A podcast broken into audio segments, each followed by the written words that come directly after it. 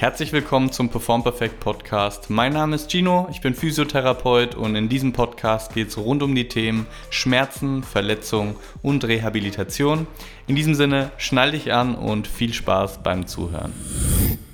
Hast du aktuell Schmerzen am Bewegungsapparat, möchtest aber nicht mit dem Training aufhören, sondern einen aktiven Lösungsansatz angehen? Dann habe ich heute sechs sehr hilfreiche Tipps für dich, die du gerne in deinem Training anwenden kannst. In diesem Sinne, let's go! Also fangen wir gleich mal an mit Tipp Nummer 1 und der wäre, verändere die Range of Motion der Bewegung. Also Range of Motion ist der Bewegungsumfang.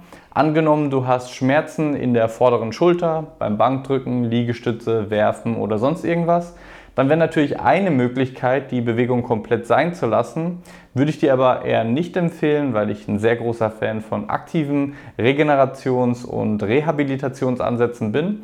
Deswegen wäre ein möglicher Ansatz für dich, einfach die Range of Motion von der Übung zu verändern, zu reduzieren. Indem du zum Beispiel eine Floor Press machst, da liegst du einfach auf dem Boden und machst Bankdrücken nur bis deine Arme den Boden berühren und dann wieder hoch. Also hast du nur einen Bewegungsumfang von etwa 90 Grad hier in der Schulter.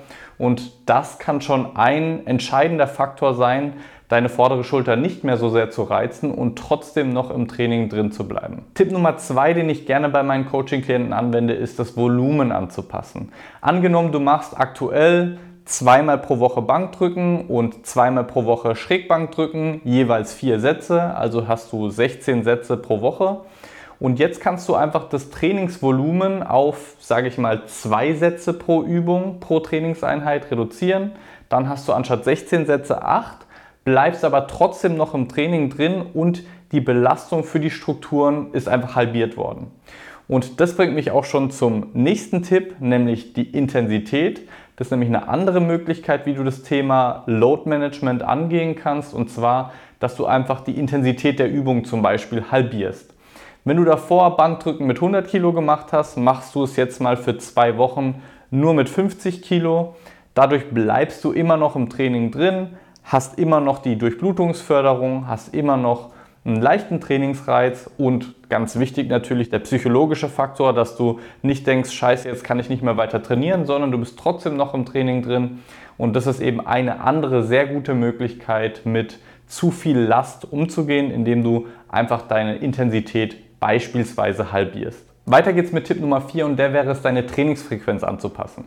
Hier möchte ich dir zwei verschiedene Ansätze mitgeben, damit du einfach schauen kannst, was für dich am besten funktioniert.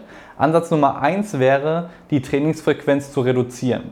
Was für einen Hintergrund hat es? Ganz einfach, wenn du weniger häufig pro Woche trainierst, haben deine Strukturen mehr Zeit, sich von der Belastung zu erholen. Der zweite Ansatz wäre, dass du die Trainingsfrequenz erhöhst. Und jetzt denkst du dir vielleicht so, hä, wir haben doch gerade über Belastungsmanagement gesprochen. Häufiger zu trainieren ist doch mehr Belastung. Nicht automatisch. Wenn du natürlich die Trainingseinheiten gleich lässt und einfach häufiger diese Trainingseinheit pro Woche machst, dann ist die Belastung natürlich höher. Du sollst dein Volumen anpassen. Also wenn du jetzt doppelt so häufig trainierst, solltest du das Volumen pro Einheit halbieren, damit du im Laufe der Woche immer noch das gleiche Gesamtvolumen hast. Was kann der Vorteil von diesem Ansatz sein? Es kann sein, dass deine Schmerzen erst ab einer gewissen Volumenbelastung pro Trainingseinheit auftreten. Zum Beispiel, wenn du Bankdrücken und danach noch Fliegende machst, dass du dann deine Schulter merkst. Aber wenn du nur Bankdrücken machst, ist alles im grünen Bereich. Und wenn du Bankdrücken und Fliegende dann eben auf zwei verschiedene Einheiten pro Woche aufteilst, dass du dann beide Übungen machen kannst, ohne diese Schmerzprovokation zu haben. Das ist natürlich sehr stark davon abhängig, was für Schmerzen du aktuell hast. Aber das wäre ein anderer möglicher Ansatz, den du mal ausprobieren könntest. Hey Leute, eine ganz kurze Pause von dieser Episode. Ich wollte einfach mal Danke sagen für das geniale Feedback, das ihr schon dagelassen habt und wollte in diesem Zuge auch einfach mal nachfragen, wenn du noch keine Rezension geschrieben hast auf Spotify oder auf iTunes, dann mach das bitte noch, wenn dir der Podcast natürlich taugt. Lass gerne eine Bewertung da, das hilft uns wirklich sehr weiter, dass der Podcast auch mehr Leuten angezeigt wird. Und das war's auch schon. Ganz viel Spaß beim weiteren Zuhören der Episode und wie gesagt, tausend Dank, dass du da bist. So, dann kommen wir schon zu Tipp Nummer 5 und der wäre es, dein Bewegungstempo zu reduzieren. Bedeutet, dass du eine Bewegung langsamer ausführst. Warum kann das sinnvoll sein? Einmal, die Load wird möglicherweise geringer.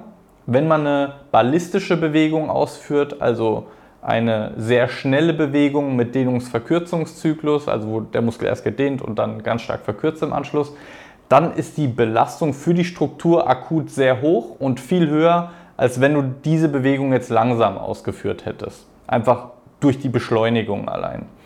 Deswegen einmal unter diesem Aspekt, aber auch unter dem Aspekt der Sicherheit. Wenn du eine Bewegung langsam und kontrolliert ausführst, gibst du deinem Gehirn viel mehr Sicherheit, wie wenn du eine Bewegung sehr schnell ausführst. Und wenn du die Bewegung langsam ausführst, hast du viel mehr Kontrolle und Bewegungswahrnehmung während der Übung, das gar nicht möglich ist, wenn du eine Übung sehr schnell ausführst. Also als Beispiel, wie schwer ist es, deine Knie in einer bestimmten Position zu halten, wenn du eine Kniebeuge ausführst und dir pro Wiederholung 5 Sekunden Zeit lässt? Relativ easy. Wie schwer ist es beim Sprinten, dein Knie dynamisch zu stabilisieren und dabei zu denken, okay, jetzt ein bisschen mehr Außenrotation? Fast nicht möglich. Deswegen Bewegungstempo kann ein sehr guter Ansatz sein, um mehr Sicherheit und weniger Load in die Bewegung reinzukriegen.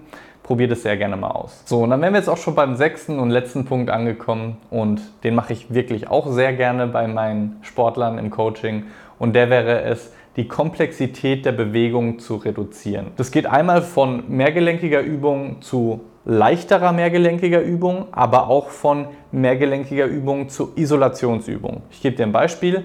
Wenn du Probleme in der Schulter hast, wenn du Reißen machst aus dem olympisch Gewichtheben, also Langhantelst auf dem Boden und du reißt die über den Kopf und landest in der tiefen Hocke, dann wäre eine Möglichkeit, dass du diese extrem komplexe Übung durch sowas wie ein Schulterdrücken mit der Langhandel ersetzt dann hast du immer noch die Überkopfbewegung, immer noch eine mehrgelenkige Übung, aber nicht mehr die Komponente, okay, wie ist jetzt meine Hüftposition, Knieposition, Fußposition und wie muss ich jetzt abspringen und wie schnell muss ich beschleunigen, sondern es ist einfach nur noch, okay, ich kann mich voll und ganz auf die Schulter konzentrieren. Das ist von einer komplexeren mehrgelenkigen Übung zu einer einfacheren mehrgelenkigen Übung.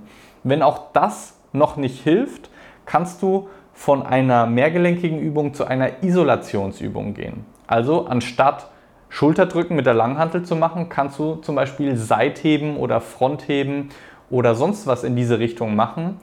Das ist halt super nice, weil du die Belastung für die Struktur bei einer Isolationsübung noch besser dosieren und einschätzen kannst. Wenn du jetzt zum Beispiel Schulterdrücken machst und das Gewicht um 50% reduzierst, weißt du jetzt nicht genau, ob sich die Last für die Schulter um genau 50% reduziert, weil dein Trizeps auch noch bei der Übung ganz stark beteiligt ist. Wenn du aber beim Seitheben die Last um 50% reduzierst, dann hat deine Schulter 50% weniger Load. Und so kannst du auch das Training in ganz kleinen, schönen Schritten wieder steigern. Also wenn du aktuell Seitheben mit 5 Kilo machst, kannst du in 1 Kilo Schritten nach oben gehen und so die Load für die Schulter ganz leicht und kontrolliert steigern. Ist viel schwieriger, das einzuschätzen, wenn du eine komplexe Übung machst, wo ganz viele Muskeln beteiligt sind, ob dann wirklich die Load für ein angemessenes Maß verändert wurde. Das ist deutlich schwerer einzuschätzen. Deswegen probier es mal mit einer einfacheren mehrgelenkigen Übung und wenn das auch nicht hilft, probier es mal mit einer Isolationsübung, bau die langsam auf und dann sollst du natürlich wieder zurück zur mehrgelenkigen und zur komplexen mehrgelenkigen Übung gehen.